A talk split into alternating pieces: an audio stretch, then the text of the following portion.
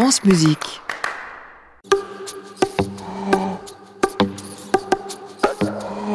Balades originales. Un voyage sonore immersif autour des musiques de films dans les arrondissements de Paris.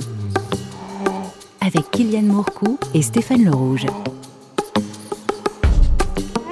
Bonjour et bienvenue dans Balades originales. Aujourd'hui, nous partons à la découverte du 17e arrondissement. Je me trouve à l'angle de la rue Troyon et de l'avenue MacMahon et je vais retrouver Stéphane Le Rouge. Bizarrement, ce quartier le plus haussmanien de la capitale a des airs d'Amérique. Vous ne voyez pas le rapport? Eh bien, dans le quartier de Monceau, on y a construit la statue de la liberté dans la fonderie Gadget et Gauthier.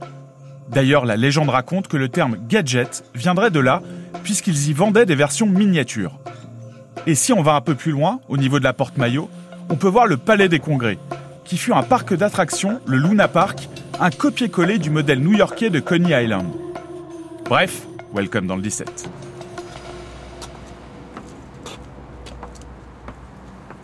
Salut Stéphane. Monsieur Mourcou, mes respects. Merci. Le MacMahon, tu m'as donné rendez-vous, je suis jamais venu ici. Tu n'es jamais descendu dans la salle en sous-sol du MacMahon Non. Alors quoi elle ressemble là? Parce que c'est fermé là, on peut pas rentrer. bah, C'est une salle qui, euh, voilà, qui a été vue au cinéma de reprise euh, très très tôt dans les années 50 et a un, vrai charme, un très beau rideau rouge, une salle tout en longueur. Et moi j'ai un souvenir euh, assez précis, c'est d'avoir vu en reprise, je sais pas, je dirais vers 2005-2006, un classique du cinéma fantastique, adapté du, du roman d'Henry James, Le Tour d'écrou, qui a donné un, lieu à un opéra de Britain. Et le film s'appelle Les Innocents, mis en scène par un grand cinéaste fantastique euh, britannique qui s'appelle Jack Clayton. Avec une musique de George Auric? George Auric, euh, et Auric a écrit pour ce film une berceuse euh, maléfique absolument fracassante que je vois, que j'écoute, que je perçois toujours aujourd'hui comme une sorte un peu de vision par anticipation de ce que seront les grandes berceuses maléfiques du cinéma, notamment celle de Rosemary's Baby de Christophe Comeda, ou plus tard celle euh, qu'affectionnera en particulier Bruno Coulet.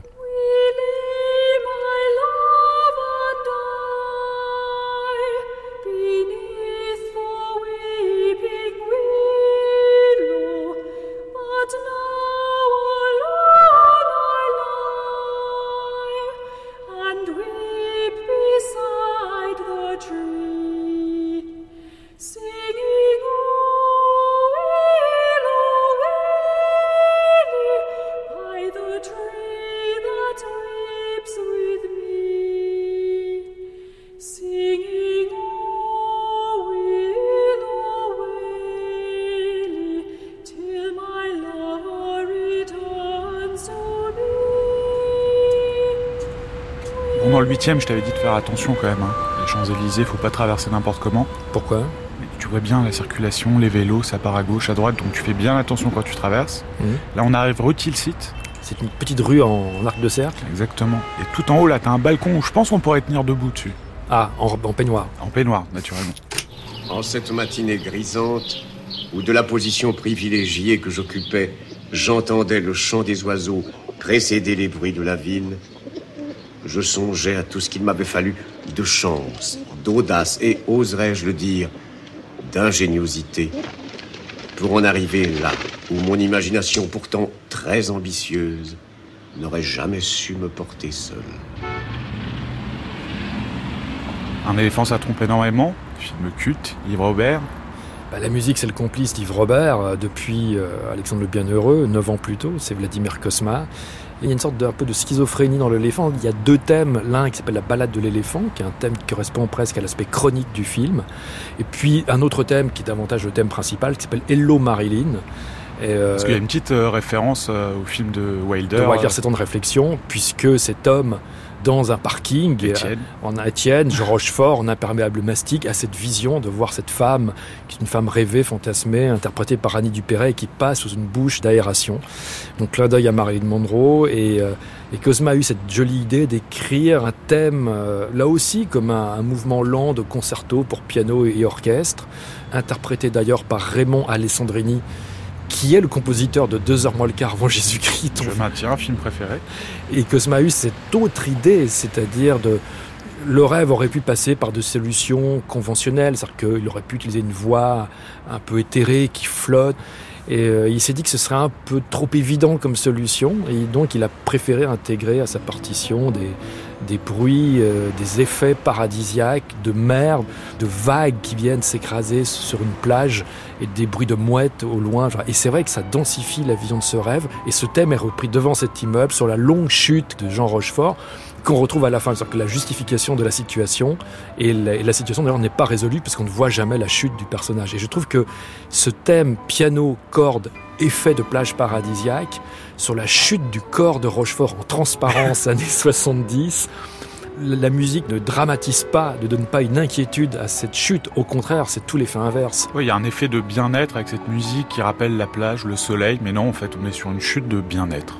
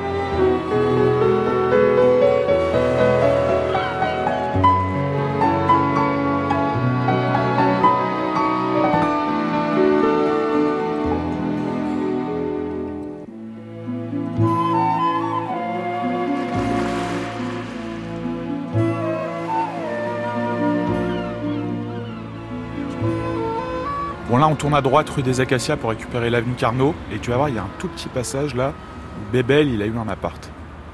Dans quel film? Bah classe touristique. J'habite Passage d'Oisy. Il y a deux entrées. Personne connaît mon adresse. Et au sixième, il y a une petite chambre de bonne.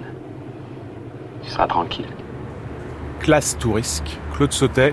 Alors son deuxième film, techniquement, mais lui il a toujours dit que c'était son premier film. Oui, il avait travaillé, euh, il était arrivé à la rescousse sur un film qui était un, un spectacle musical qui s'appelait Bonjour Sourire, Robert Derry. de- avec Robert Derry, voilà. Et d'ailleurs, Tavernier le chambrait toujours là-dessus en lui disant euh, Mais ton film, finalement, ton film le plus personnel, c'est Bonjour Sourire Ça faisait absolument pas rire Claude Sauter.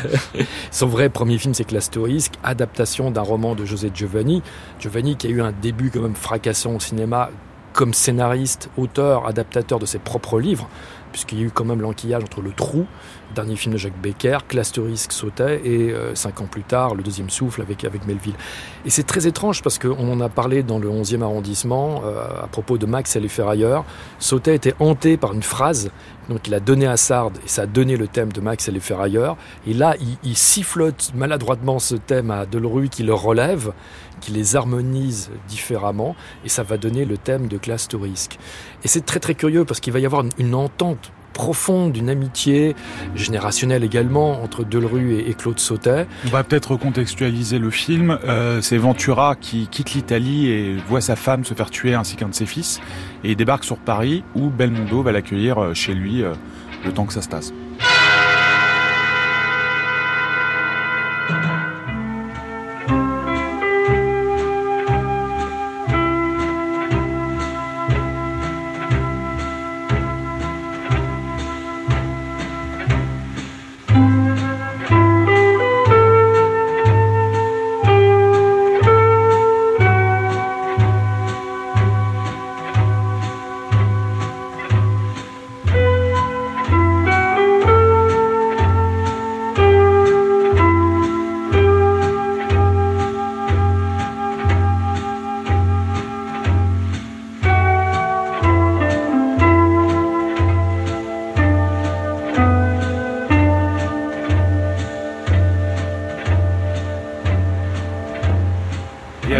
Style de cette musique de Delru, elle est significative de son œuvre Non, c'est un Delru vraiment à la première personne. Euh, à la même période, quasiment, va traîner trois collaborations qui sont euh, François Truffaut, Philippe de Broca et, et, Claude Sautet. Et avec les deux premiers, il va avoir des, des aventures qui vont s'étaler sur plusieurs décennies. Et il y aura cette frustration d'avoir exploré un univers un peu de série noire. C'est un vrai film de Sautet, bien sûr qui part d'un matériau existant de Giovanni, mais Delerue aura toujours ce regret. Il en avait peu, mais quand on l'interrogeait sur ce qu'il avait raté, il a dit. Il avouait qu'il aurait tellement aimé rencontrer le sautet de la maturité des années 70, des années 70 et de continuer à être son compagnon de route. Le film n'a pas très bien marché à sa sortie, il sort en même temps que À bout de souffle. Il a eu une seconde vie, notamment au McMahon, qui l'a rediffusé, donc ce qui lui a redonné un peu de noblesse. Merci le McMahon. On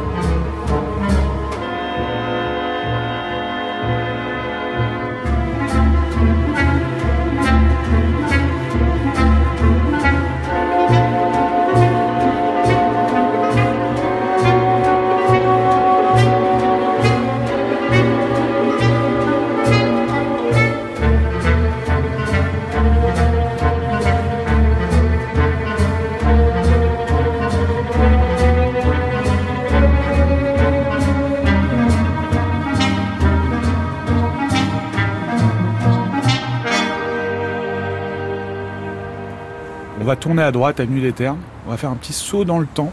Quasiment 15 ans après, on va retrouver Claude Sautet dans Vincent François, Paul et les autres. Salvagram, juste là. Qui est tout sauf un film terne d'ailleurs. Ouais, c'est là. Ça peut être plus grave. C'est quand même une alerte.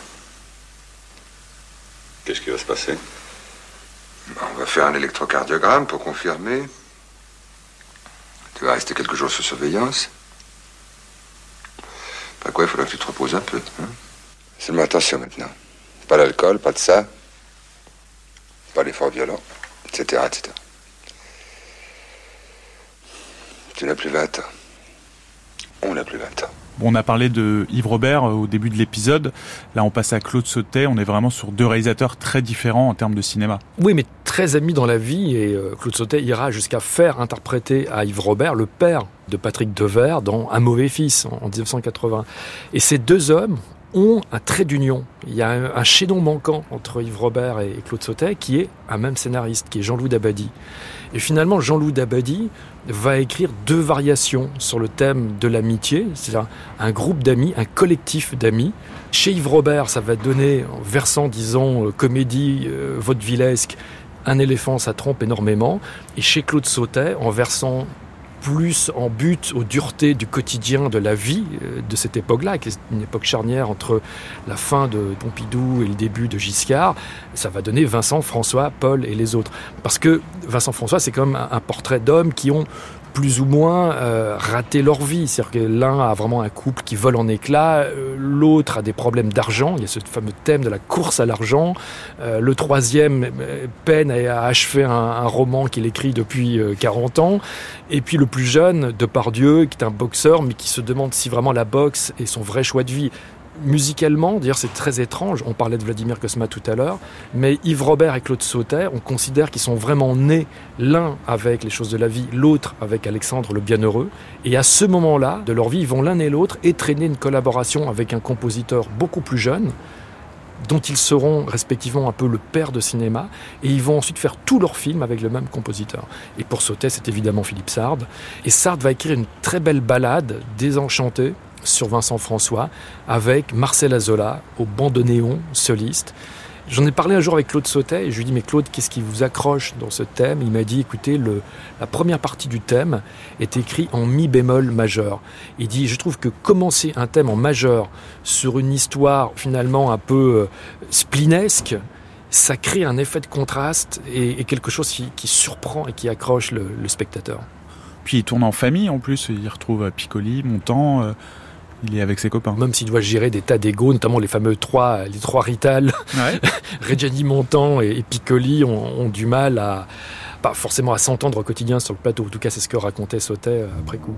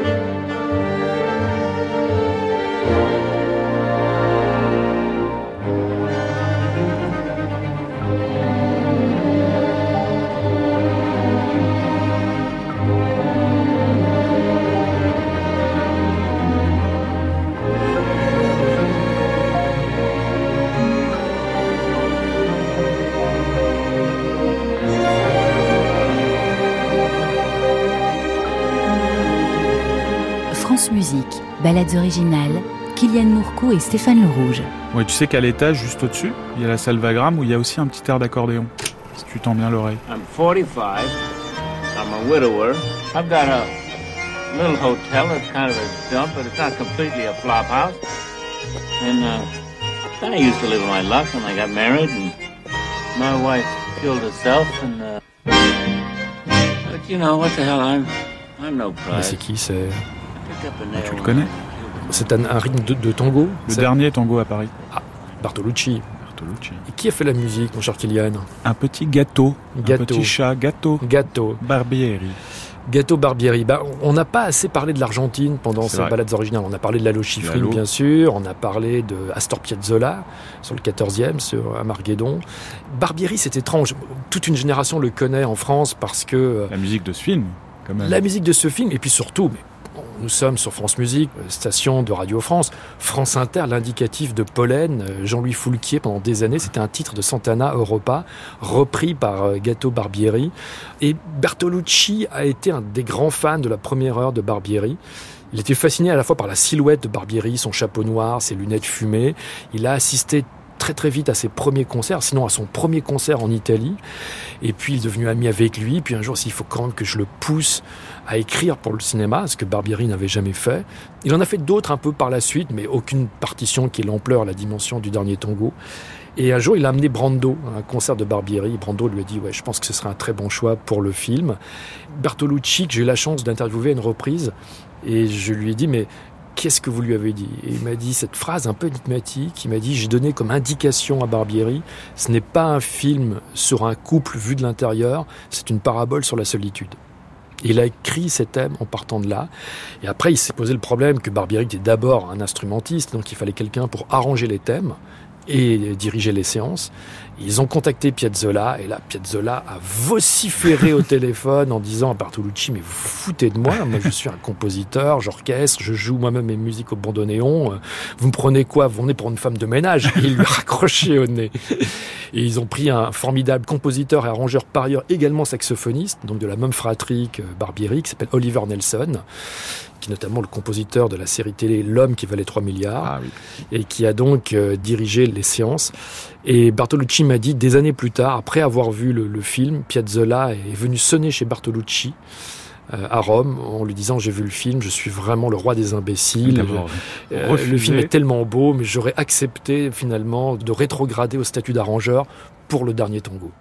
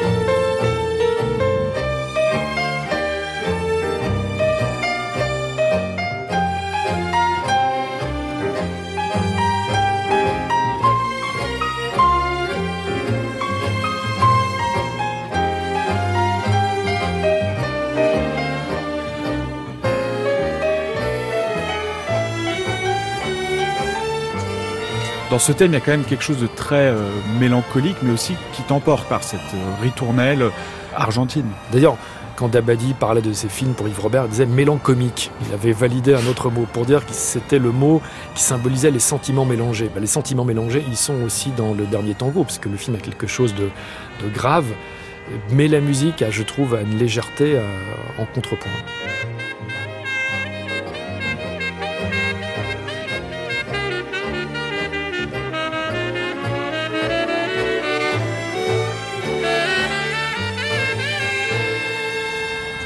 Bon, là, on doit aller se rapprocher de la rue de Courcelles. Euh, attends, je vais prendre mon téléphone parce que là, je suis un peu paumé. C'est pas non plus mon quartier euh, Ouais, j'ai- favori. J'ai bien compris. Attends, on peut peut-être demander à ce monsieur là, euh, parce que je sais qu'on doit passer par Gustave Flaubert. Monsieur? Qu'est-ce que vous allez foutre, Gustave Flaubert? Ça ne me regarde pas, monsieur. Alors m'emmerdez pas, c'est tout ce que je vous demande Oh, il est très aimable. Euh, En quel honneur? Ça, c'est incroyable. Je lui demande un renseignement, il m'insulte. De quel droit vous lui demandez un renseignement? Même dans la rue, on peut plus avoir la paix maintenant. Vous veniez nous les briser jusque sur les trottoirs. Y a pas de renseignement, y a pas de Gustave Flaubert, y a plus rien Vous croyez pas que c'est un homme fatigué À deux doigts du break Vous cherchez un incident ou quoi? Pas très sympa ce Marielle. hein. Je vois que tu as tenu à, à diffuser un extrait d'un magnum opus de Bertrand Blier qui est Calmos. Calmos, Ouais. peut-être son meilleur pour moi. Bon, et pour finir cet arrondissement, là, on arrive devant le 99 rue de Courcelles. Ça parle pas forcément à tout le monde, mais c'est quand même le studio de François de Roubaix. Ça te fait quoi C'est- Je suis ému parce que j'ai jamais rencontré François de Roubaix. Il est mort fin 75. C'était un, un génie euh, autodidacte, pionnier du home studio, de l'utilisation de l'outil électronique euh, au, au cinéma. Et euh, il vivait avec ses parents, euh, alors je sais plus à quel étage, je crois que c'était au, au cinquième, au quatrième ou au cinquième, donc immense appartement haussmannien en location, dans lequel il avait aménagé ce qu'on n'appelait pas encore à l'époque un home studio. Et comme de Roubaix avait euh, donc pu acheter ce magnétophone 8 pistes, il avait deux synthétiseurs, un orgue, plus une collection d'instruments ethniques qui rapportaient de tous ses voyages et qu'il avait par ailleurs cette polyvalence instrumentale, il pouvait s'enregistrer euh, en jouant sur chaque piste successive comme ça, en partant de la rythmique, euh, et écrire et être l'auteur absolu de ses partitions, c'est-à-dire le compositeur, l'interprète, l'ingénieur du son et le mixeur. C'est euh, un des seuls à avoir fait ça, à cette époque. à cette époque-là, oui, il est le seul et ça donne quelque chose vraiment de fascinant. Et c'est vrai qu'il y a une sorte de parenthèse dans son œuvre qui va de 72 à 75, euh, date de, de- Son de- décès. de sa disparition, et qui délimite vraiment ces fameuses années dites électroniques dans son home studio. Alors parfois, c'est pas complètement l'autarcie non plus, puisque il enregistre des bases dans son studio et ensuite il part avec les multipistes et il complète avec des instruments acoustiques qu'il enregistre chez son copain Jean-Pierre Pellissier, la Comédie des Champs-Élysées, ou vice-versa. Mais en tout cas, il y a un album culte de l'époque euh, qui est la, la bande originale du film de José Giovanni, La Shkumun, 72. Et De Roubaix livre un peu ses recettes de cuisine. C'est-à-dire que dans- à l'intérieur de la pochette du 33 tours, il dit, ben voilà, c'est un jalon, c'est la première bande originale que j'ai complètement pensée, conçue, imaginée, produite, enregistrée, interprétée à mon propre domicile. Et l'Ashkumun reste à jamais vraiment une sorte un peu de matrice des années euh, home studio de, de, de Roubaix. Bon, je pense qu'il t'en voudra pas. Tu veux bien t'essayer à la flûte pour la Shkumun Ben, Il y a des documents dans- sur lesquels on voit de Roubaix lui-même à la flûte à bec. Donc je pense bah, que s'il l'a fait, je, peux, je suis moins virtuose que lui. Mais le thème est un thème très très simple et qui ensuite part de l'orgue de Barbarie et ensuite des couches donc transposées avec des outils électroniques et, qui en- et les couches ensuite se superposent, etc. Mais le thème à la base c'est ça.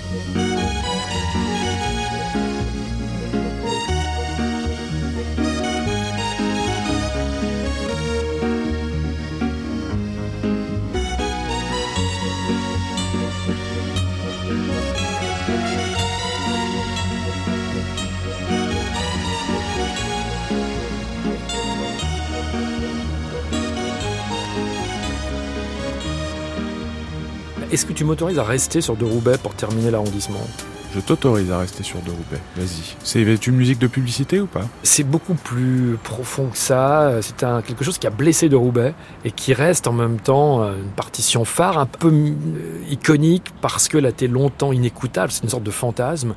C'est que De Roubaix en 74, à un moment où ses collaborations avec Robert Enrico et José Giovanni euh, sont un peu en berne, il va être sollicité par quelqu'un qui est comme lui un passionné des océans, de la mer et par ailleurs ardent militant de l'écologie maritime, c'est le commandant Cousteau, qui lui commande donc une musique pour une, série en deux volets qui s'appelle L'Antarctique, Voyage au bout du monde. Et donc de Roubaix, pour lui, c'est une aubaine. qu'il il, il se jette dans l'aventure, il s'y implique.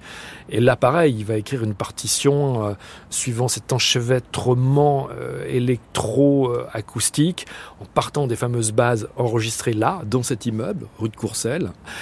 Et le sujet euh, vraiment décupe son inspiration. Et il y aura une projection mixée avec sa partition. Cousteau ne dira rien. Et trois jours plus tard, Cousteau l'appellera en lui disant Écoutez, votre musique est sûrement très réussie en soi, mais personnellement, elle me déconcerte. Et je pense que je ne vais pas la conserver. Et à la place, il mettra une sélection d'œuvres de Ravel dirigées par Serge Baudot et de Roubaix vraiment vivra cette situation avec une profonde injustice. Il mettra longtemps à se remettre de ce rendez-vous manqué.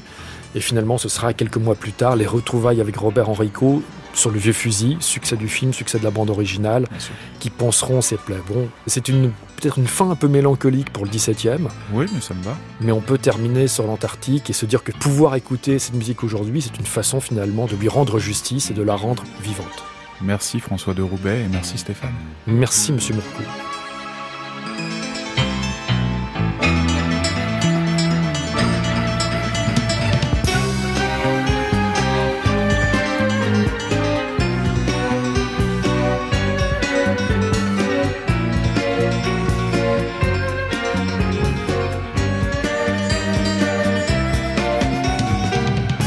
C'était Balades originales avec Kylian Mourcou et Stéphane Le Rouge. Prise de son, Jean-Louis Deloncle, Manon Moussin, Dauphard Guéride. Attaché de production, Aline Biette. Réalisation, David Travailleur. Vous pouvez podcaster, réécouter cette émission sur le site France Musique et l'application Radio France.